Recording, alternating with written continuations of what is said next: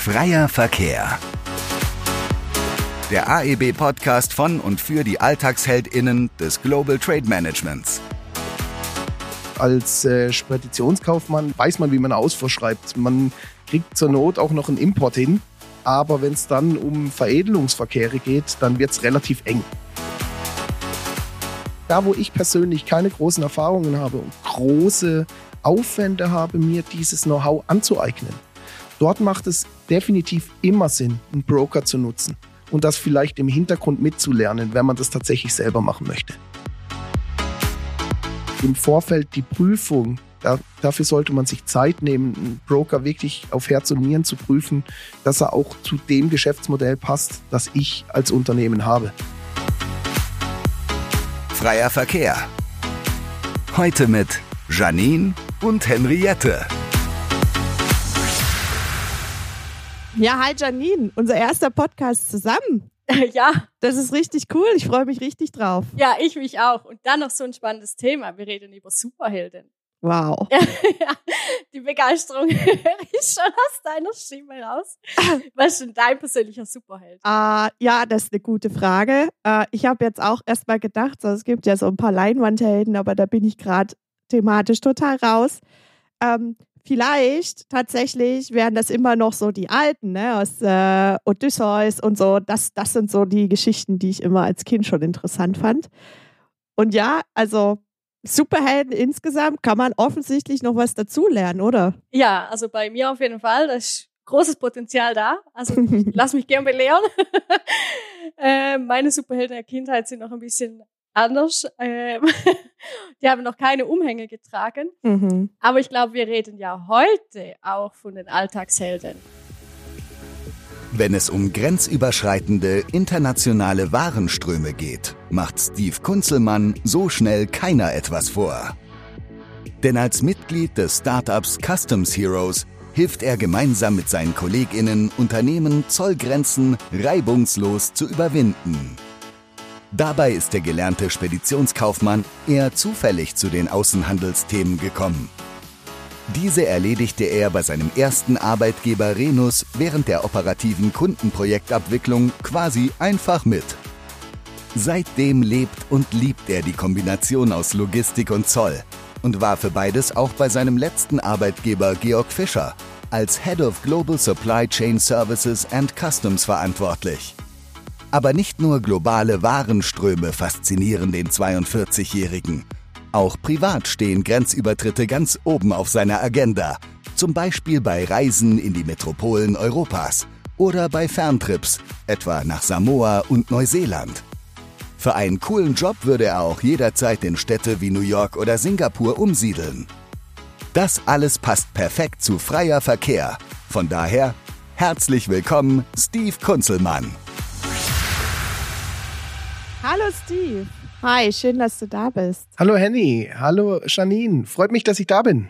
Ja, wir haben es gerade schon mal gehört. Ähm, du bist zufällig, wie einige, zufällig aufs Thema Zoll gekommen.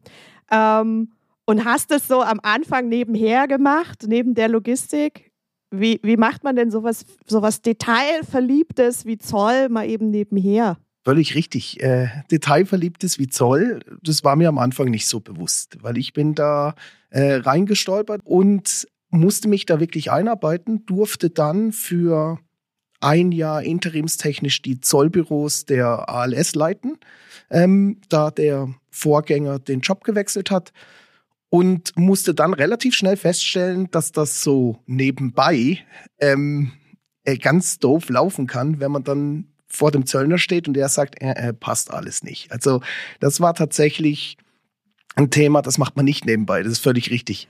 Aber wie hast du denn überhaupt dir die Dinge dann angeeignet, dass du, du musst ja ein enormes Wissen aufbauen oder musstest das? Wie, wie, hast, wie bist du es angegangen? Ähm, wenn man vom Zöllner steht und der einen dann das erste Mal zeigt, dass es falsch ist und das zweite Mal zeigt, dass es falsch ist, dann bin ich eine sehr, ein sehr engagierter, nennen wir es mal so, ähm, oder anders gesagt ehrgeiziger Mensch und habe gesagt, das passiert mir kein drittes und viertes Mal und habe mich dann wirklich in die Thematiken eingelesen, bin an verschiedene Seminare, was es da alles so gab von der IHK oder auch von der Schweizer Seite gegangen und habe mich dort wirklich in das Thema reingelesen und das war eigentlich wirklich aus, aus Eigenantrieb. Ja, man hätte sagen können, puh, ist nichts für mich, aber ja, das, das ist dann nicht mein Naturell, sondern ich möchte dann am Ende sagen, ja, und jetzt weiß ich es besser wie der Zöllner. Äh, ob ich das weiß, ähm, würde ich bezweifeln, aber ich gehe mal schwer davon aus. du hast jetzt Probleme beim Zoll angesprochen, die du ein, zwei Mal gemacht hast. Gab es denn da konkrete Probleme, die dir in, in, eingebrannt sind oder die dich da geprägt haben? Also es war, es war tatsächlich so, das waren äh, gerade die Kunden, die ich betreut habe, waren Kunden, die nicht Alltagskunden sind. Ich sage jetzt mal, das war keine klassische Ausfuhr, keine klassische Einfuhr, sondern da waren Zolllager, Abschreibungen dabei, da mhm. waren ähm, passive, aktive Veredelungsgeschichten dabei und äh, das schüttelt man nicht einfach aus dem Ärmel. Man hat als äh, Speditionskaufmann, was ich ja mal gelernt habe, hat man weiß man, wie man Ausfuhr schreibt. Man kriegt zur Not auch noch einen Import hin. Aber wenn es dann um Veredelungsverkehre geht, dann wird's relativ eng. Und ähm, da steht man dann plötzlich da und das war wirklich auch mein Anspruch zu sagen, nee, äh, da möchte ich so gesattelt sein, dass ich das auch wirklich kann. Ja, man sieht, du hast schon viel erreicht, viel Erfolg gehabt damit auch. ähm, wie ist du das dazu gekommen, dass du jetzt bei Customs Heroes bist, was ja ein Startup ist, was ein Broker-Netzwerk über die ganze Welt hat oder respektive über die ganze Welt verzollen könnte? Kannst du da vielleicht ein paar Sätze dazu sagen? Also die, die Thematik ist tatsächlich die, ähm, wir kommen ja vielleicht später auch noch dazu, ähm, zu meinem vorhergehenden Arbeitgeber, dass genau das, was Customs Heroes heute anbietet, äh, und es soll jetzt keine große Werbeveranstaltung werden, sondern das ist einfach äh, der Grund auch und die Antwort auch auf deine Frage. Ähm, ich nach genauso etwas gesucht habe, weil die Thematiken mit Brokern, das ist bis zum heutigen Tage so, da hat man einfach äh, immer wieder die Problematik in Ländern, die jetzt nicht Kernmärkte sind, dass man sich da gar nicht so auskennt. Und äh, die, die Idee von Customs Heroes, nämlich ein globales Broker-Netzwerk zu nutzen, ähm, mit den Profis vor Ort, die tagtäglich die Verzollungen in den Ländern machen, die man als, ich sage jetzt mal in Deutschland sitzender, ähm, in UK oder vielleicht auch in Asien, irgendwo in Japan oder so gar nicht kennen kann bei den Importen, da aber den perfekten Broker hat äh, und das dann darstellen kann. Äh, das hat mich davon überzeugt und ich bin so überzeugt gewesen von der Idee von Custom Zeros, dass ich gesagt habe, ja gut, dann schließe ich mich da an. Henny, mir brennt jetzt eine Frage auf der Zunge. Wenn ihr bei Customs Heroes, wir hatten es ja vorhin im Einstieg schon äh, bezüglich Heroes und wir waren da ein bisschen blank. Mhm. Jetzt, Steve, wie ist bei euch? Hattet ihr einen speziellen Hero vor Augen oder wer ist dein spezieller Hero hier? Also ob wir einen speziellen Hero vor Augen hatten, ähm, denke ich eher weniger. Das, ähm, der Name ist auch, ich sage jetzt mal, ohne mich entstanden. Äh, wenn die Frage ist, welches ist mein Hero? Ähm, ja, da gibt's ja verschiedene. Ich persönlich sage immer, das, was, wenn man von den aktuell heutigen neuen Heroes ausgeht, also Marvel oder DC, da muss ich klar sagen, ja, eigentlich, eigentlich sind es die DC, weil die sind dünkler und äh, so, ich sage immer, welcher Mann sagt nicht gerne, ich bin Batman. Ähm, diesen, dieser Satz hätte, glaube ich, ich hätte ja, ich hätte erwartet, dass du heute mit, mit einer Schleife um die Augen und dem Umhang hier auftrittst. Ist er nicht übrigens für die Hörenden, ist, ist er nicht, leider. nee. Wir können auch ein Foto nachliefern. Das hätte auch keiner sehen wollen. okay, aber zurück zum Punkt. Ähm, Customs Heroes, Broker-Netzwerk. Wie viele seid ihr denn? Wir sind tatsächlich im Moment, da wir ein Startup sind, gegründet im Februar 2022, sind wir im Moment drei Menschen, die das Startup ähm, vorantreiben. Äh, da ist äh, Vivian Polzer beispielsweise, die kümmert sich um unsere komplette Operations. Äh, die kümmert sich wirklich darum, dass alles läuft, dass im Hintergrund alles läuft. Dann gibt es Henrik Both. Henrik ist ein Supermann, was Daten anbetrifft. Das heißt, er bringt die digitalen Themen was der, auch der riesige Unterschied ist von Customs Heroes äh, zu einem, ich sage jetzt mal, normalen Zollbroker. Ähm, bringt die Daten ins System und schaut, dass die Daten zu unseren Brokern kommen, also zu unseren Partnerbrokern kommen. Und dann gibt es meine Wenigkeit, der das verkauft und die anderen beiden vor Schwierigkeiten stellt in dem, was ich alles verkaufe. Der Klassiker. Ja, das kennen wir sehr gut.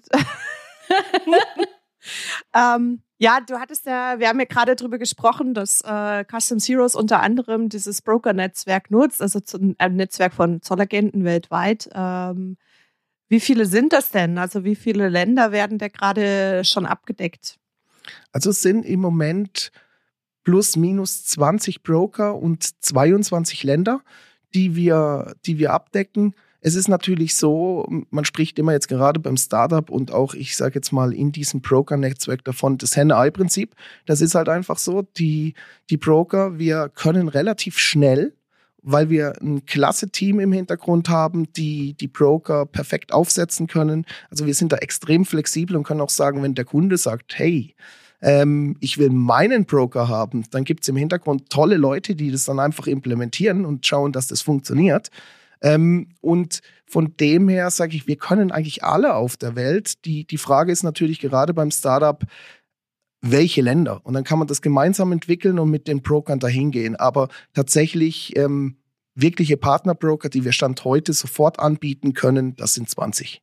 Die Customs Heroes bietet auch ähm, ja neben dem Netzwerk noch andere Sachen an. Kannst du da kurz einen Satz zu sagen? Also was wir natürlich auch anbieten, äh, ist ein Klassifizierungsthemen. Das bedeutet, ähm, wir haben oft das Thema mit den Stammdaten. Ich sage immer, wenn man eine Verzollung machen möchte, dann sollten die Daten auch stimmen für die Verzollung.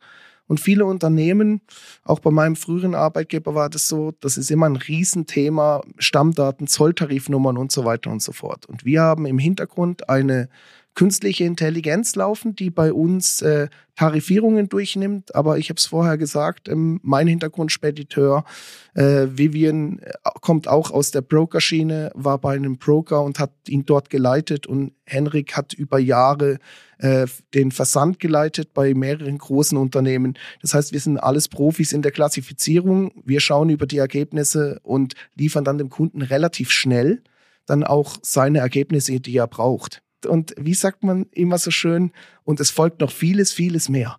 Fortsetzung folgt. genau. Sehr schön. Ja, vielleicht, um auch noch mal kurz aufzugreifen, woher du kommst, ähm, von Georg Fischer, den Wechsel von einem großen Schweizer Industriekonzern zu einem Start-up. Wie ist die Veränderung für dich gewesen? Oder wie hat sie dich vielleicht auch geprägt? Aber so wie erwartet oder komplett anders? Das, das ist tatsächlich eine extrem spannende Frage. Äh, man kann sich schlicht und ergreifend nicht darauf einstellen. Also das ist tatsächlich so. Ich habe diesen Schritt ganz bewusst gemacht. Ich habe den Schritt ganz bewusst gewählt, ähm, weil ja Georg Fischer, ein Unternehmen mit Stand 2022 15.000 Mitarbeitern, 4 Milliarden Umsatz und dann sage ich jawohl und jetzt gehen wir ein Startup und fangen bei null an. Ähm, man hat sich viel vorstellen können. In der Tat und Wahrheit sieht es dann anders aus. Also ich würde nicht behaupten, dass ich den Schritt bereut habe. Das definitiv nicht. Äh, ich würde jetzt aber nicht sagen, dass bei, äh, bei Georg Fischer ähm, es mir nicht gut ging. Also dieser Schritt war bewusst gewählt aufgrund der coolen Lösung. Im Einspieler haben wir gehört, dass du auch für, für einen coolen Job eigentlich auch die Stadt wechseln würdest. New York, Singapur war so, was ich rausgehört habe. Äh, kann ich sehr nachvollziehen. äh, richtig cool. Ähm, aber wo würdest du nicht hinziehen? Also gibt es Länder, wo du sagst, ah, äh, doch eher nicht. Singapur, New York, ja, sofort und doch andere nicht. Oder hat sich das vielleicht mittlerweile auch mit dem Startup-Leben komplett verändert? Das ist schön, dass du das so aufgreifst, weil sonst hätte ich das ergänzen müssen. Hättest du den Steve vor zwei Jahren gefragt, ähm, hätte es eine ganz einfache Devise gegeben. Äh, hinter jeder Stadt, hinter jedem Ort der Welt steht ein Preisschild. Mhm. Das heißt, für mich gibt es kein, keinen Ort auf der Welt, an den ich nicht gegangen wäre. Ähm, mit dem passenden Preisschild dann hinten dran. Also das verändert sich auch von Stadt zu Stadt, ähm, wie man sich vorstellen kann. Aber da hätte ich überhaupt keine keine Abstriche gemacht. Heute muss ich sagen, Preisschild ist vielleicht nicht immer alles. Also von dem her würde ich sagen, es gibt so ein, zwei Regionen, wo jetzt schwieriger wären. Verstehe. Okay, komm, Henny, wir erlösen ihn. Ja. Und switchen doch langsam zur Schnellfragerunde, wo du gern vielleicht direkt starten kannst. Genau. Ähm, wir hatten es gerade schon. Äh, wir reden heute über Superhelden. Du bist einer davon. Marvel oder DC? Du hast schon gesagt DC, oder? Ja. Allein Wo- wegen Batman. Nein, tatsächlich, mein Lieblings-Superheld ist auf der anderen Seite bei Marvel. Aber ähm, alleine nur von den Superhelden, weil ich sie einfach persönlich schon früher cooler gefunden habe. DC. Für die, die es nicht wissen, äh, weil wir mussten es vorher auch noch mal äh, kurz uns damit beschäftigen. Das sind irgendwie verschiedene Universen, in denen verschiedene Heldengruppen sich so ansiedeln. Ähm, genau. Aber jetzt, Steve, jetzt muss ich kurz sagen, Marvel, Superheld, wer ist er denn? Hör auf, immer drum herum zu reden. Ja, stimmt, da kommen immer Geheimnisse, oder? Ich habe gedacht, ihr merkt's nicht, aber nee, gut. Ähm, es ist tatsächlich Iron Man. Uh. So, und jetzt guckt Ja, jetzt muss ich erst überlegen, wie der aussieht. Genau. da hat er so eine Vollmaske, oder? Ja, Das wär's dann für das nächste Mal. Dann bitte mit der Iron Man Maske. Gut. ja, gut, aber back to the roots. Ähm, Zoll oder Logistik? Zoll. Du warst ja lange in der Schweiz und im Badenerland. Daher die Frage äh, Fondue oder Spätzle? Ich muss euch leider enttäuschen. Raclette. Oh ja. Ich bin bei dir. Dann Podcast oder Fachmagazin? Hören oder lesen? Ich muss ja jetzt sagen Podcast, also von dem her Podcast. Langschläfer oder Frühaufsteher? Die Frage kann man so nicht beantworten. Wie, wie, wie, soll ich, wie soll ich das sagen? Ich bin eigentlich heute Morgen um fünf aufgestanden, gemütlich. Also eigentlich der Early Bird. Aber 10 Uhr abends oder 8 Uhr abends nochmal schnell ein Meeting reinzuschieben, bis um 10, das geht auch ohne Probleme. Also von dem her, das ist bei mir so schwammig. Dann Büro oder Homeoffice? Schwammig. Nee, tatsächlich, äh, tatsächlich Büro, auch wenn ich sehr viel im Homeoffice bin. Aber ich bin ein ähm, sehr kommunikativer Mensch und ich habe gerne Menschen um mich. Von dem her sehr gerne Office. Okay. Gut, das war's dann auch schon mit der Schnellfragerunde. Wir haben uns jetzt ein bisschen in die Länge gezogen, weil es uns einfach brennend interessiert hat. Die Neugier. ja. Dann aber zurück äh, zum, zum Eingemachten. Wir wollen gerne noch ein bisschen was darüber wissen, was für so ein globales Zollbroker-Netzwerk äh, Erfolgsfaktoren sind. Du hast ja durch deine vorhergehenden äh, Arbeitgeber auch viel Erfahrung im Bereich Auswahl von Dienstleistern. Ähm, was sind da für dich Kriterien, die einen guten Dienstleister auszeichnen? Also die Auswahl eines, äh, eines guten Dienstleisters, eines richtigen Dienstleisters ist äh, tatsächlich ähm, bei meinem alten Arbeitgeber gewesen. Ich brauche jemanden, der große Mengen tatsächlich auch abbilden kann, der sie sehr, sehr schnell abbilden kann. Es war so, dass äh, teilweise oder nicht nur teilweise, sondern dass es, dass es Cut-Off-Zeiten gab, die Freitagmorgen um 10 waren und zu Arbeitsbeginn am Montagmorgen musste die Ware kommissionierbereit in Japan im Lager liegen. Das heißt, die Verzollung ist übers Wochenende gelaufen und solche Geschichten, da musste absolute Zuverlässigkeit her. Der Broker musste unsere Produkte kennen und äh, er musste auch selbstständig Lösungen finden, sage ich jetzt mal. Das war das, das Wichtige in diesem Thema, dass das reibungslos funktioniert und das eigentlich egal in welcher Region. Das ist allerdings bei vielen Unternehmen auch immer wieder differenziert zu sehen. Also wir sind da auch immer an dem Thema, ein anderer Dienstleister, das interessiert den nicht. Der hat schwierige Produkte. Mhm, okay, gut, da muss er einen Dienstleister haben, der sich mit diesen Produkten auskennt. Stichwort Dual Use, Gefahrgut, ähm, exportpflichtige Güter, solche Geschichten. Also es ist sehr, sehr vielfältig. Bei meinem alten Arbeitgeber war es tatsächlich die Zuverlässigkeit, dass er auch selbstständig arbeiten kann. Man muss eigentlich wirklich auch sagen, es gibt da kein Generalpatent oder eine Generallösung, was für alle eigentlich passt, sondern es muss effektiv auch zugeschnitten ein bisschen sein. Also Broker A ist nicht gleich, gleich gut oder besser wie ein Broker B für einen anderen Kunden. Das ist In dem Fall. Das ist tatsächlich so. Also ich würde, ich würde sogar behaupten, ein Broker A, der perfekt, um, um es jetzt mal ein bisschen in Sparten aufzuteilen, der perfekt auf einen Verlader, Produzenten äh, hat, der Produkte von A nach B liefert, die er selber produziert hat, indem er selber die Hand auf den Produkten hat, der ist ganz sicher nicht perfekt für ein E-Commerce. Äh, weil in E-Commerce geht es um Masse, dort geht es um viel, viele, viele andere Dinge, ähm, die bei einem Verlader unglaublich unwichtig sind. Und äh, wiederum den umgekehrten Weg, das, was ein E-Commercer nicht interessiert, sind einem, einem Verlader, in dem Fall einem Produzenten, eine unglaubliche Wichtigkeit da drin liegt. Also das heißt, ich würde sogar sagen, ein sehr, sehr guter A-Broker passt wahrscheinlich nicht auf B oder nicht optimal. Mhm.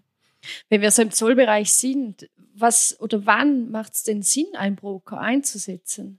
Oder eine Zusammenarbeit mit dem Broker zu machen? Das ist tatsächlich auch aus meiner persönlichen Sicht eine Strategiefrage. Also Nummer eins, möchte ich die Ressourcen aufbauen, es selber zu tun? Weil ich denke immer, ja, okay, habe ich in den Ländern, in denen ich importiere, exportiere, habe ich dort Personal sitzen und sage, ich möchte in meiner eigenen Hand haben. Ich möchte mich mit den ganzen Zollprogrammen, mit den ganzen Zollprozessen und alles, was dazugehört, rumschlagen, brauche das geschulte Personal, dann brauche ich keinen Broker. Macht die Sache je nach Mengen und wenn man eine coole Softwarelösung hat, wahrscheinlich sogar günstiger, je nachdem, trotz Personalaufwand, ist allerdings natürlich risikobehaftet, Stichwort Krankheit, Urlaub und so weiter, Urlaubsvertretung, solche Geschichten. Ähm, ich sage, es kann natürlich auch ein Mischthema geben und dort würde ich immer sagen, da wo ich persönlich keine großen Erfahrungen habe und große Aufwände habe, mir dieses Know-how anzu anzueignen, dort macht es definitiv immer Sinn, einen Broker zu nutzen und das vielleicht im Hintergrund mitzulernen, wenn man das tatsächlich selber machen möchte. Ja, da hast du gerade auch was äh, Spannendes gesagt. Also das eine ist ja das Personal zu haben und das Wissen. Dann ist ja, du hast ja eben schon so kurz angedeutet, da gehört ja auch mehr dazu, als Deklarationen zu schreiben, ne? Bewilligungen, die gepflegt werden müssen, die beantragt werden müssen, Sicherheiten, die hinterlegt werden und, und, und. Also da braucht es schon einiges für. An ein weiteres Argument ist ja auch unter Umständen zu sagen, ich will in den Markt, den ich noch nicht kenne, und da einfach mal antesten und mal gucken, ob, wenn ich jetzt ähm, Retailer bin, mal schauen, ob das überhaupt Sinn macht, dort einzusteigen und mal zu gucken, ob ich da überhaupt Fuß fassen kann, oder? Definitiv, definitiv. Also das ist ein Riesenargument, äh, auch für einen Broker. Wenn ich den Markt nicht kenne, dann nutze ich doch jemanden, der sich mit dem Markt auskennt. Also völlig richtig. Mm, jetzt deiner Erfahrung nach, was sind denn neben der reinen Verzollung, also Deklarationen zu schreiben und abzuschicken, noch Themen, die man an einen Zollagenten gerne herausgeben würde? Und was macht da auch für wen Sinn? Also es ist tatsächlich so, ähm, wie, wie ich es gesagt habe, es, es, liegt am Setup des, des Unternehmens. Was, wo möchte ich hin? Ich denke, das Wichtigste für ein Unternehmen ist immer, wo möchte ich hin? Was für ein Setup möchte ich haben? Möchte ich tatsächlich eine eigene Zollstruktur im Unternehmen haben oder sage ich, nee, das möchte ich nicht haben. Ich möchte die Profis wirklich auch vor Ort. Ähm, ein Broker kann für alles verwendet werden. Also aus meiner persönlichen Sicht oder aus meiner Erfahrung, er kann sämtliche Bewilligungen beispielsweise verwalten. Also wenn man einen sehr, sehr guten Broker hat, dem man dann auch weit über, ich sage jetzt mal, eine normale Verzollungsvollmacht hinaus Dinge gibt, äh, für den sind auch äh, Bewilligungen eines Unternehmens mitzupflegen, mitzuprüfen, weil dort halt auch wirklich die Spezialisten sitzen. Beispielsweise in der Schweiz die allgemeine oder ordentliche Generalbewilligung für, für Dual-Use-Güter zum Beispiel. Ich meine, die Beantragung beim Zollamt über einen Broker, das funktioniert. Auf der anderen Seite äh, du hast es gerade angesprochen, Henny, Marktzugang, wenn ich dort nicht sitze, Fiskalvertretung, auch dort, dass er für mich die Fiskalvertretung macht in dem Land, in das ich jetzt gerade Fuß fassen möchte. Also es gibt sehr, sehr viele interessante Themen, die man mit einem Broker darstellen kann, weit weg von einem, ich sage jetzt mal, normalen Einfuhr- oder Ausfuhrprozess. Wie müssen wir uns das vorstellen? Müssen Broker da gewisse Zertifizierungen haben, dass sie überhaupt in Frage kommen? Gibt es sowas überhaupt, äh, dass ein Broker eine Zertifizierung hat? Ich sage es immer so, ähm, ein Broker ohne Zertifizierung, das ist dann auch schon ein Qualitätsmerkmal. Ich sage jetzt mal, wenn ich nur eine klassische Einfuhr habe, alles, alles läuft von A nach B, der LKW darf an der Grenze halten und weiß der Teufel was und ich muss gestellen und muss warten. Und ich habe alles keine Probleme in meinem, in meinen logistischen Abläufen. Also so der Standardfall bei 90 Prozent aller Unternehmen nicht. Äh, aber das, das ist so das Thema. Dann, dann ist es mir auch egal, wie er zertifiziert ist. Aber ich sage jetzt mal, wichtige Zertifizierungen sind ganz klar der AEO-Status in Europa. Wenn wir jetzt in Europa sind, der AEO-Status. Oder wenn er zugelassener Ausführer ist, beispielsweise, dass er in seine Bewilligung, wenn ich es persönlich nicht bin als Unternehmen, ist das vielleicht auch eine coole Lösung über den Broker selber. Dann in, in seiner Bewilligung mit aufzutauchen und damit äh, auch Zeit bei der Abfertigung oder bei der Erstellung der Ausfuhr äh, zu sparen, weil ich diese 24 Stunden nicht warten muss. Und dann, gut, ich sage jetzt mal, dann gibt es die normalen Dinge wie die, äh, wie die 9001, äh, solche Geschichten. Ja, aber ich denke, je, je mehr Bewilligungen ist nicht immer gleich besser, weil es ist schön, wenn es auf dem Briefbogen steht, was man alles bewilligt hat. Man muss es auch leben. Aber ich denke mal so, die Standarddinge, auf die man achten sollte, zumindest in Europa, ist der AEO-Status und ganz cool, wenn man es braucht. Also auch da wieder, welches Unternehmen bin ich selber zugelassener Ausführer? Da muss mein Broker das nicht sein, weil da mache ich das selber. Mhm. Du hast äh, zur Eingangsfrage zur Auswahl von Dienstleistern allgemein gesagt, dass bei ähm, Spediteuren, bei deinem alten Arbeitgeber, dass äh, das Thema Zuverlässigkeit und Flexibilität, habe ich da noch so rausgehört, waren so die Kriterien. Ähm, wenn wir das jetzt auf den Zollbereich ummünzen, was macht demnach dann einen, einen guten Zollbroker aus? Das ist von Unternehmen zu Unternehmen unterschiedlich, das ist ganz klar. Äh, aber für mich ist es, ist es essentiell und das ist völlig egal, ob ich Chemiematerialien, ob es äh, Schuhe bei Zalando oder weiß der Teufel was ist, durch die Gegend schiebe. Ähm, der Broker sollte verstehen, wie er diese Dinge einzuführen hat und er sollte auch, ich sage jetzt mal, gewissenhaft wissen, wenn mal was nicht auf der Rechnung steht und wenn mal was auf der Rechnung steht. Also das sind so diese Dinge, wo ich persönlich sage, im Vorfeld die Prüfung, da, dafür sollte man sich Zeit nehmen, einen Broker wirklich auf Herz und Nieren zu prüfen, dass er auch zu dem Geschäftsmodell passt, das ich als Unternehmen habe. Wie macht ihr denn das? Also verzollt ihr da einfach mal und schaut, was passiert? oder geht ihr vorbei? Oder wie, wie, muss man sich sowas ausmalen, wie ihr die Kompetenzen da vielleicht auch prüft oder wie ihr da auf die Broker zugeht? Oder habt ihr einfach ein Telefonbuch wie früher und geht einmal von oben nach unten runter und schaut, was passiert? Nein, es ist tatsächlich so. Ähm, ich würde gerne das Beispiel von, von Georg Fischer, von meinem alten Arbeitgeber nehmen. Äh, wie sind wir zu dem Broker in Australien gekommen? Ähm, das liegt jetzt nicht ganz um die Ecke von Schaffhausen in der Schweiz. Ähm, von dem her, da fliegt man nicht einfach mal so hin und quatscht mal mit dem zwei Stunden und fliegt dann wieder gemütlich zurück. Ähm, das war tatsächlich so. Wir hatten immer wieder Probleme mit dem Broker oder der Verzollung im Allgemeinen in Australien.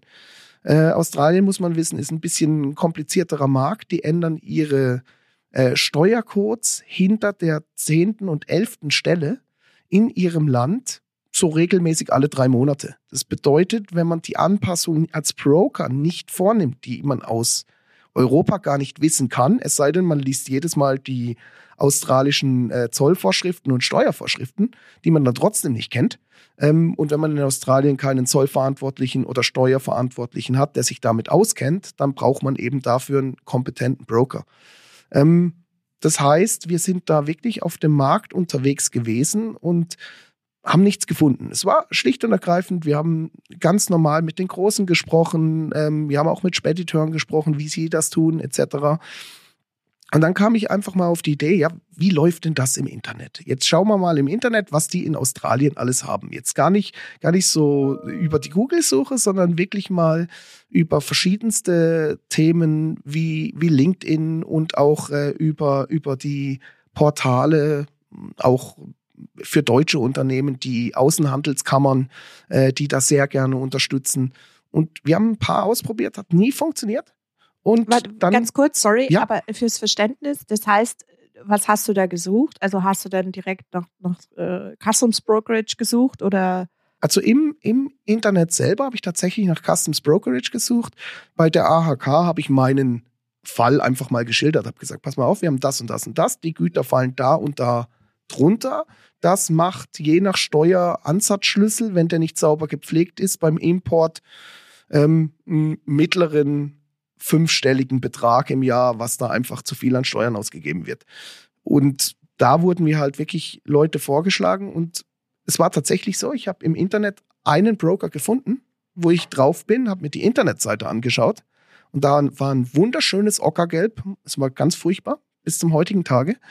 Ähm, da stand nichts anderes wie der Name der Firma, der Inhaber, die Telefonnummer und die E-Mail-Adresse. Und unten drunter stand ein Satz, wir sind Spezialisten für Importverzollungen äh, im Tech- und Textbereich. Und ich habe mir gedacht, okay, mehr steht da gar nicht drauf. Und eigentlich hätte ich den auch wieder weggeklickt, weil wer so einen Internetauftritt hat, äh, kann der äh, aber gar nicht mal so selten, oder? Sorry, ja, ja, aber, das ist so, äh, ja, ja, richtig. Das ist ja. ja, also der Schwerpunkt ist ja offens also offensichtlich für einige Zollbroker woanders als in einer fancy Website. Es hat ja wohl auch funktioniert. Ja. Es, hat, es, braucht ja wohl auch nicht mehr, wenn ich jetzt die Story zu Ende denke. Ja, das war tatsächlich unglaublich spannend, weil ich habe dann gedacht, nee, mach die nicht so, ruf den mal an. Ruf den einfach mal an. Und dann habe ich den Geschäftsführer am Telefon gehabt und habe gesagt, oh, okay, gut, ähm, aber ich brauche Brisbane, ich brauche Perth, ich brauche Sydney als Eingangsort und äh, ich habe so zwischen 90 und 150 Verzollungen die Woche wie sieht's denn aus? Und dann sagt er, ja, ich habe 32 Standorte in Australien, habe 700 Mitarbeiter und ja, über die Steuerschlüsselthematik äh, können wir gerne drüber sprechen. Wie sieht's aus? Machen wir doch jetzt gleich einen Termin. Zwei Wochen später haben wir eine Testsendung geschickt und was soll ich sagen? Ähm, der Broker hat uns am Ende des Jahres einen sechsstellig, am Schluss tatsächlich einen sechsstelligen Betrag an, an Steuer und Zöllen eingespart, weil er einfach das System hatte. Keiner kannte den an sich. Es war tatsächlich ein australischer Broker, der eigentlich Exporte und Importe zwischen Australien und Fidschi und Neuseeland macht, der aber ein absoluter Profi war, alles, was in Australien passiert. Und so bin ich dann durch Zufall über diese Webseite tatsächlich zu ihm gekommen. Und wie du es richtig gesagt hast, Henny, hätte ich da weggeklickt, weil da steht eine Telefonnummer, da steht eine E-Mail-Adresse und ne, ein gelber Hintergrund. Also weder ein Gebäude noch sonst was, nichts fancy, einfach nur, ja, wir haben einen Internetauftritt, dass man uns findet, dann hätte ich den niemals gefunden. Mhm. Also das heißt, wenn wir das kurz äh, äh, eindampfen, ähm, wichtiger Faktor ist gar nicht dabei der, der, der fancy Auftritt, sondern ähm, zu, auch da eine Zuverlässigkeit, eine Genauigkeit und ähm, ja auch, dass man schnell das Vertrauen fasst. Also das heißt, du hast dadurch überprüft, dass du mal eine Testsendung, also ein Gespräch geführt hast, eine Testsendung losgeschickt hast und geschaut hast, was passiert ist, oder? Genau, genau. Also es war wirklich so, er hat mir wunderschöne Dinge versprochen und versprechen kann man viel. Also habe ich mal so das komplizierteste Produkt, das wir in unserem Sortiment haben, was so zum Verzollen geht, wo ich mir dann auch davor ähm, die Verzollungsschlüssel angeschaut habe. Also bin ich tatsächlich, habe ich mich dann mal eineinhalb Stunden mit der Tarifnummer im australischen Zollgesetz auseinandergesetzt und welche Importbestimmungen es dafür gibt, äh, dass ich dann auch genau gewusst habe, wo wir rauskommen müssen am Ende des Tages. Ähm, hab das rausgeschickt. Es gab weder eine Verzögerung, der kannte die Produkte von Georg Fischer nicht. Äh, es gab keine Verzögerungen, es lief perfekt durch. Und er hat nur dazu geschrieben am Schluss, ja, also wenn alle Produkte so einfach sind, dann ja, können wir gerne anfangen. Mhm. Also es war wirklich sehr, sehr spannend. Und dann merkt man halt einfach relativ schnell auch, hat man einen Profi auf der anderen Seite oder halt auch nicht. Steve, ja, ich glaube, das ist genau das Thema, was ja auch viele Kunden rumtreibt. Wäre das genau auch der Moment, wo man sagt, okay, ich habe hier ein Thema, ich will nach Australien, ich habe keine Ahnung, muss dahin vielleicht auch. Jetzt rufe ich die Heroes an.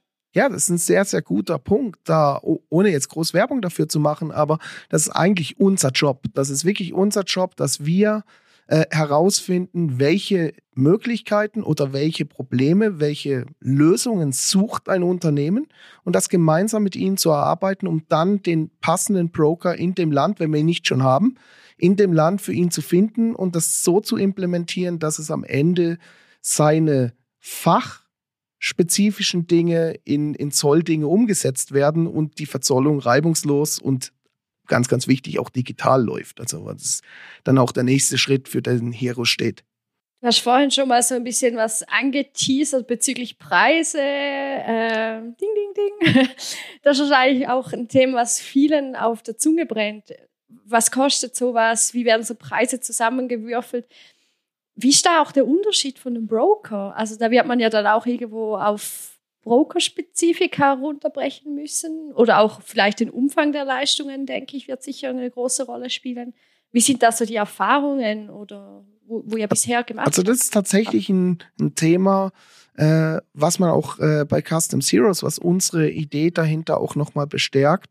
Wir versuchen über diese digitale Lösung dem Broker auch Arbeit abzunehmen, indem wir ihm die Daten so liefern, dass er sozusagen keine Arbeit mehr hat in seinem System, weil wir sie sauber durchspielen zu ihm und er dann nur noch aufs Knöpfchen drückt und unser Job ist wirklich zu schauen, dass er sie auch genau in dieser Version bekommt. Umkehrschluss, ähm, Marktpreise, ähm, hat sich vielleicht der eine oder andere Hörer auch gefragt, ja, das ist jetzt cool, da schaltet sich einer dazwischen, der für mich einen Broker sucht, aber der will ja auch Geld verdienen. Ähm, wie kann der überhaupt mit einem Broker mithalten? Weil wir dem Broker das Leben einfacher machen. Und das ist tatsächlich so, die, die Preise, um auf deine Frage äh, auch zu antworten, äh, die Preise variieren tatsächlich von Land zu Land. Ähm, das heißt, deutscher Marktpreis liegt wo ganz anders wie einer in UK beispielsweise oder ein Import in Australien. Ähm, da gibt es einfach verschiedene Marktpreise und da einen, ich sage jetzt mal, attraktiven, hoffentlich auch besseren Preis wie den Marktpreis äh, zu finden für den Kunden, das ist eigentlich unser Job. Mhm. Jetzt bin ich nach Australien und habe mit ähm, Custom Zeros meinen Partner gefunden. Was wären so die Dinge, auf die es gilt zu achten, was sind Fallstricke, ähm, die in der Zusammenarbeit, also weil wir haben ja vorhin darüber gesprochen, wenn man das selber macht, hat man ja ganz viele äh, Dinge, die man können, kennen muss und die man auch rechtlich beachten muss. Wie verhält sich das, wenn ich dieses Thema rausgebe? Das ist tatsächlich, das ist tatsächlich das Thema, was der, der Vorteil eines Brokers ist. Das, was wir vorher auch schon besprochen haben, mit mache ich selber muss mir das Know-how selber anarbeiten oder mache ich es über eine Brokerlösung, in welcher Form auch immer. Der Broker in dem Land wird immer der Profi sein beim Import, wenn man den richtigen Profi oder den richtigen Broker in dem Land dann auch wirklich hat.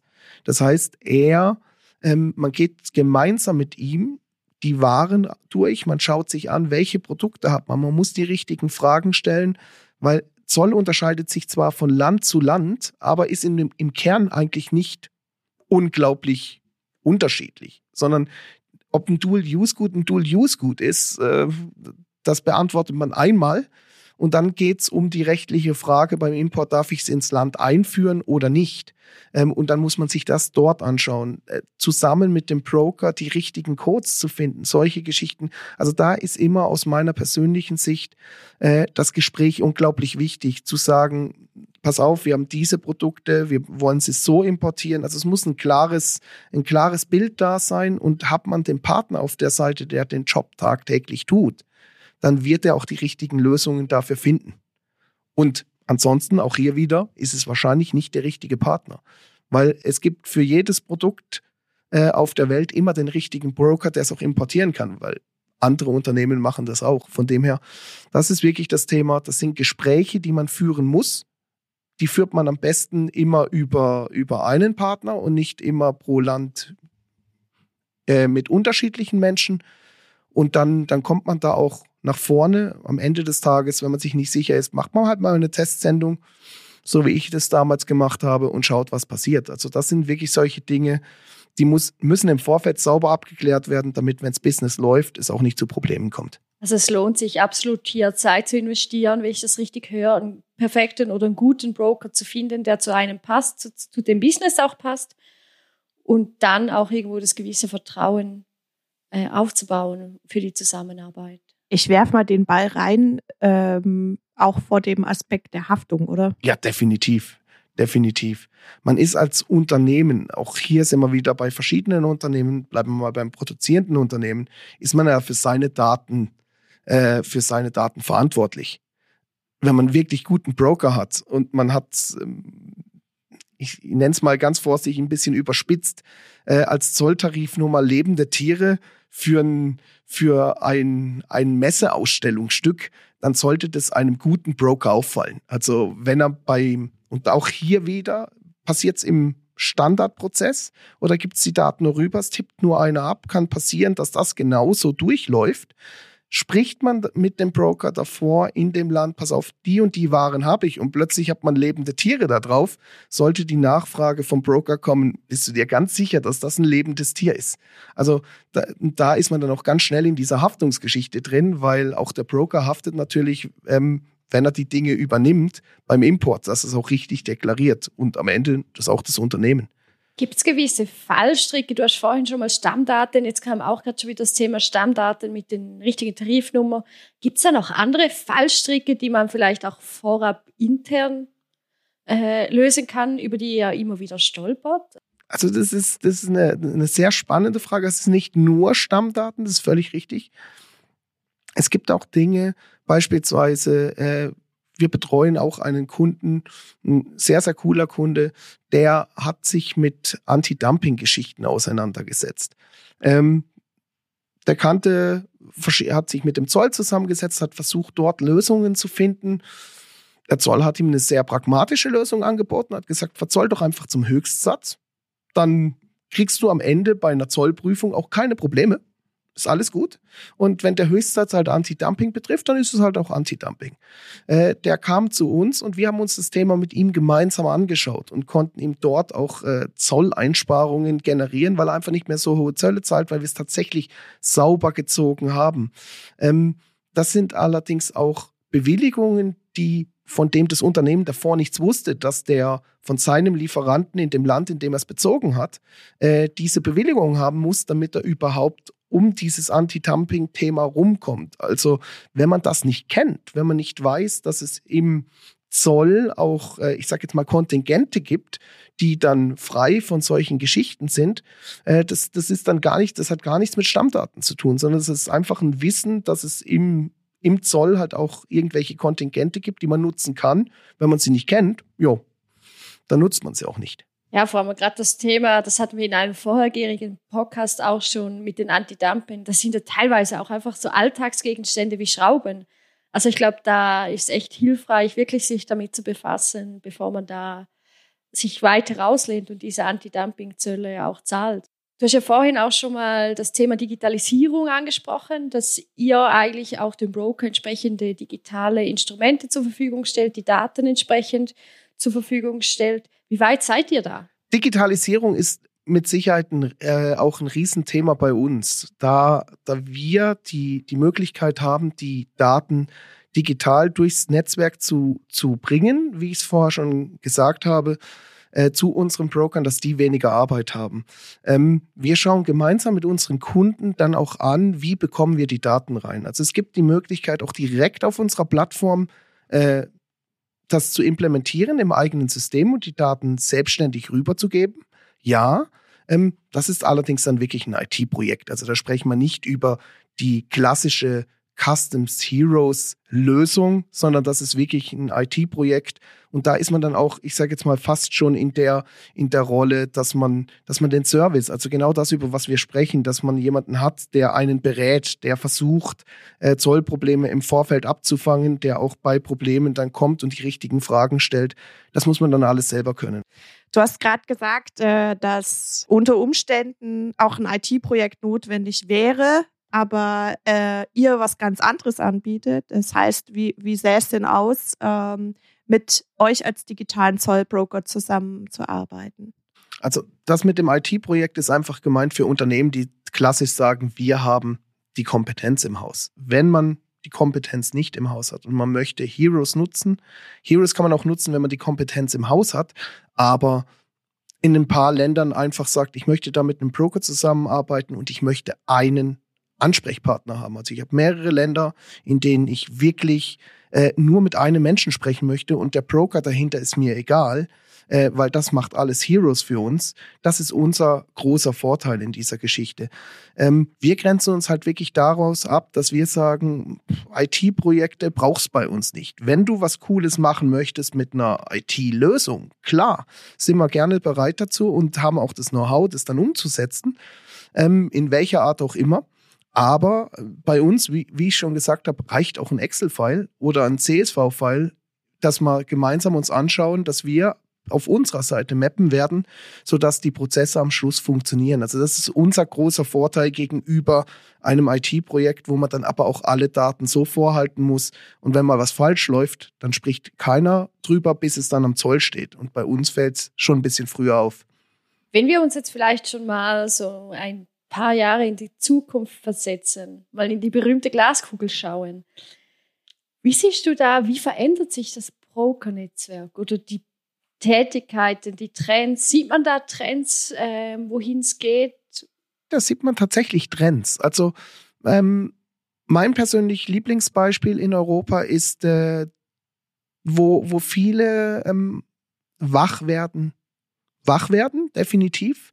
Spätestens 2025 das ist das, das ein großes, in An- und Abführungs großes Land, ich darf das sagen, ich lebe in diesem Land, äh, die Schweiz sich dazu entschieden hat, wir machen das wirklich mal richtig digital. Also wir machen nicht nur irgendeine Lösung, die da irgendwas reingespielt bekommt, sondern wir gehen mit Dazit-Passat einen Weg, der ähm, uns Grenzverzollungen überflüssig machen wird am Ende des Tages. Ähm, ich denke, das wird der Weg der Zukunft sein, weil diese klassischen äh, 15, 20 Kilometer Staus, ich komme aus der Ecke von Lörrach-Weil am Rhein, äh, ich kenne den äh, auf der Autobahn, wenn dann die LKWs an der Grenze 20 Kilometer stehen und Abfertigung äh, dann mittags um drei haben, obwohl sie am Vorabend schon dort standen, weil halt einfach die Massen so groß sind, um davon wegzukommen. Ich denke, das wird in zumindest in Europa sehr, sehr stark vorangetrieben weltweit gibt es ja schon, schon Beispiele, die, die diesen Weg gehen, wie Korea beispielsweise oder die Chinesen, die das sehr, sehr stark sind in, in den Themen, ähm, was man in den Freihandelsabkommen auch mit der Schweiz gesehen hat, wo sie sagen, wir brauchen die Daten nur noch digital und das, was uns der Importeur vorlegt, das vergleichen wir dann mit den Daten, was ihr uns im Vorfeld übermittelt habt als Exportrechnung. Ähm, in die Richtung wird sich's entwickeln und ich hoffe und denke auch, dass wir in 15 Jahren auch so weit sind, dass diese klassische Verzollung eher die Ausnahme sein wird. In manchen Ländern, in anderen Ländern wird es immer noch der Hauptbestandteil sein, aber regionsbezogen sich sicher verändern wird. Also sehr spannend auf jeden Fall. Und das sind ja dann eher die Auswirkungen, die äh, auf die Zollbroker wirken, äh, durch Entscheidungen seitens der Zollbehörden, dass sie sich ja reformieren und äh, dass sie den Schritt gehen Richtung Digitalisierung. Ähm, hast du noch ein, zwei Beobachtungen vielleicht gemacht, was selbst aus der, aus dem Kreis der Zollagenten heraus sich verändert? Also da muss man tatsächlich auch ein bisschen unterscheiden zwischen dem klassischen Broker, also wirklich dem klassischen Verzollungs- Agenten, der an der Grenze sitzt, der seine Büros an der Grenze hat und einer, ich sage jetzt mal, nennen wir einen, einen der großen, machen wir aber keine Werbung, der, der größte Landfrechtler in Europa, der gelb-blaue, ähm, der versucht ja viele Dinge heute schon mit seinen Kunden digital zu tun. Das heißt, er geht automatisch diesen Weg, ähm, auch mit seinen Zollbüros, wenn er die Verzollungen selber macht. Der klassische Zollbroker, da gibt es auch Ausnahmen, da kenne ich auch ein, zwei Ausnahmen, aber ich sage jetzt mal, der Großteil ist tatsächlich reaktiv unterwegs, leider. Ähm, die Großen werden da relativ zügig mitgehen und wenn man jetzt gesehen hat, gerade in der Schweiz die Diskussion auch zwischen dem Staat und der Spetlock Swiss, äh, die da entstanden ist, dort gab es Arbeitsgruppen zu diesem Thema Dazit. Ähm, da war tatsächlich eher ähm, der, der Part der Wirtschaft, die gesagt haben, wir machen alles digital, bleib mir weg mit Papier, wollen wir nie wieder haben, äh, hin zum Spediteur, der sagt, wir brauchen irgendwas in der Hand, äh, weil der Zöllner an der Grenze möchte das sehen. Da, da war eher die Bremse auf der, auf der Seite der, der, der Broker, also zumindest im Part Schweiz was ich persönlich auch mitbekommen habe in den Diskussionen in den Arbeitskreisen, war da eher die, die zurückhaltende Art der Broker-Seite. Also nicht dieses, okay, lass uns nach vorne gehen, wir, wir drehen den Spieß jetzt um und wir machen alles nur noch digital. Liegt wahrscheinlich auch an der Kundschaft, also das muss man auch sagen. Also nicht jeder Broker hat ja einen Georg Fischer als Kunden, sondern ich meine, da gibt's den, den kleinen KMU, da gibt's die, die Dame, die äh, ihre handgewebte Wolle zweimal die Woche zu irgendeinem nach Deutschland rüberbringt und so weiter und so fort. Wenn man zu der sagt, liefer mir mal die Daten digital äh, in der heutigen Zeit, ohne sie dabei zu unterstützen, dann wird es auch relativ eng werden. Also das muss man natürlich auch sehen. Es gibt auch viele kleine Unternehmen, die Stand heute bei einer Sofortumstellung auf der Strecke bleiben würden oder richtig große Schwierigkeiten hätten, da was Klassisches zu finden. Also auf jeden Fall ist mit der Entwicklung noch nicht, noch bei weitem äh, kein Ende erreicht. Was sind denn speziell jetzt für euch als Startup? Also wir haben jetzt drüber gesprochen, was waren bisher die ersten Schritte, was ist jetzt bisher da? Ähm, ihr geht auch immer noch die ersten Schritte äh, in mancher Hinsicht, aber was wären so die nächsten Dinge, die da kommen? Was, was wäre das, was als nächstes bei euch ansteht? Also wir haben tatsächlich viele, viele Dinge im, im Köcher. Aber wir haben beispielsweise so Themen, die wir jetzt äh, weiter verfolgen wollen, um auch unsere, unsere Kunden und auch potenziellen Kunden wirklich äh, Themen mitzugeben, die ihnen tatsächlich die Unterstützung bringen im digitalen Bereich.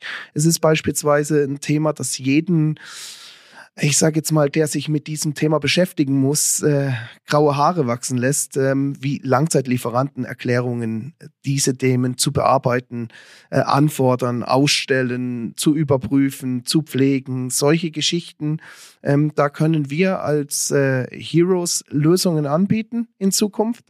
Und was wir auch tun werden, weil das gehört auch, ich sage immer so schön, ähm, im Vorfeld zum, zum Zollprozess, äh, das ist das Sanktionslistenprüfung, das Thema ähm, Kunden wirklich zu überprüfen, sind sie auf irgendeiner Liste dieser Welt blacklisted und auch diese Themen für, für Kunden in einem rechtlichen Rahmen dann auch darzustellen. Also wir sind, wie du es richtig gesagt hast, Danny, in den, in den Laufschuhen noch ganz am Anfang, aber auch hier haben wir die, ich sage jetzt mal, die Lösung, die IT-technische Lösung im Hintergrund, die uns dazu befähigt und auch äh, das Know-how, um das dann auch umzusetzen. Also das werden so die nächsten Schritte sein und dann werden wir auch noch viele, viele andere Dinge, viele coole Ideen äh, in der nächsten Zeit umsetzen und weiterentwickeln. Genauso wie der Broker-Service kein stehendes Thema ist, sondern sich immer weiterentwickelt. Hört sich sehr cool an. Sehr mhm. vielversprechend und macht Lust auf mehr. Ich komme wieder, wenn ihr mich lasst. ja, nee, vielen Dank auch für den Ausblick, den du uns jetzt da noch gegeben hast. Wir wünschen euch da auch sehr viel Erfolg dabei. Ähm Dankeschön. Und wir sind gespannt auf die nächsten Schritte. Ja, ich freue mich, wenn ich wieder eingeladen werde und darüber berichten darf. Hat sehr, sehr viel Spaß gemacht mit euch. Danke. Ja, liebe Zuhörer, hat es euch auch so viel Spaß gemacht, uns zuzuhören und auch dem Thema mit Custom Heroes da ein bisschen tiefer zu gehen. Wir haben noch ganz viele weitere Folgen in petto. Folgt uns gerne, liked auch gerne. Über Kommentare freuen wir uns immer herzlich. Kopfhörer auf, Podcast an. Let's go. Tschüss. Das war Freier Verkehr der AEB-Podcast von und für die AlltagsheldInnen des Global Trade Managements.